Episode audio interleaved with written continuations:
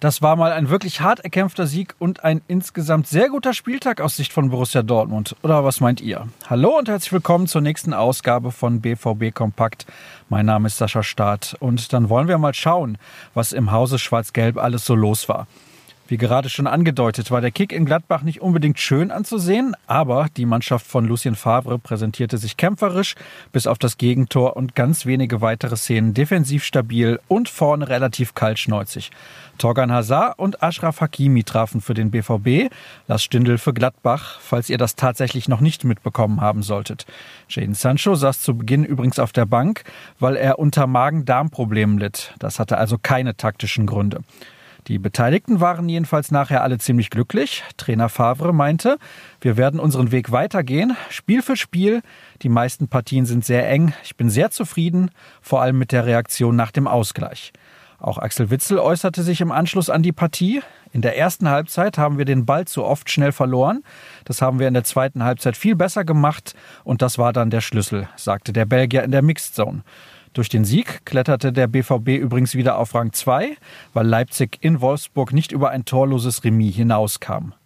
Durchwachsen verlief der Tag für die Amateure und die Jugend. Die zweite trat bei Spitzenreiter SV Rödinghausen an und der erwies sich als eine Nummer zu groß.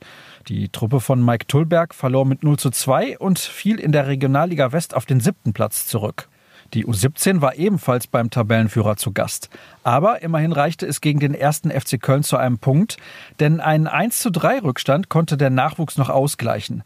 Am Ende hieß es 3 zu 3, nachdem Dennis Lütke-Frie in der Nachspielzeit einen Elfmeter verwandelte. Es bleibt dadurch bei zwei Zählern Rückstand auf die Kölner, allerdings scheint momentan die Teilnahme an der Meisterrunde nicht in Gefahr zu sein. Vom Rückblick kommen wir zur Vorschau. Die Profis laufen aus und weil eine englische Woche ansteht, dürfen die Medien leider nicht mit dabei sein.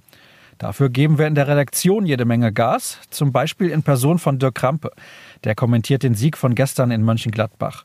Außerdem bekommt ihr von uns die 09 Fakten und weitere Stimmen aus der Mixed Zone geliefert. Eine BVB-Mannschaft greift heute auch noch ins Geschehen ein.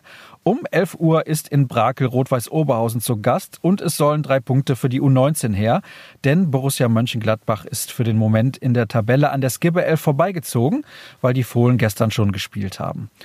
Und damit sind wir schon wieder am Ende der heutigen Episode angekommen. Mehr Infos bekommt ihr unter ruhrnachrichten.de, bei Twitter unter rnbvb und auch von mir unter Start. Genießt den Sonntag, vielleicht mit ein paar Sonnenstrahlen.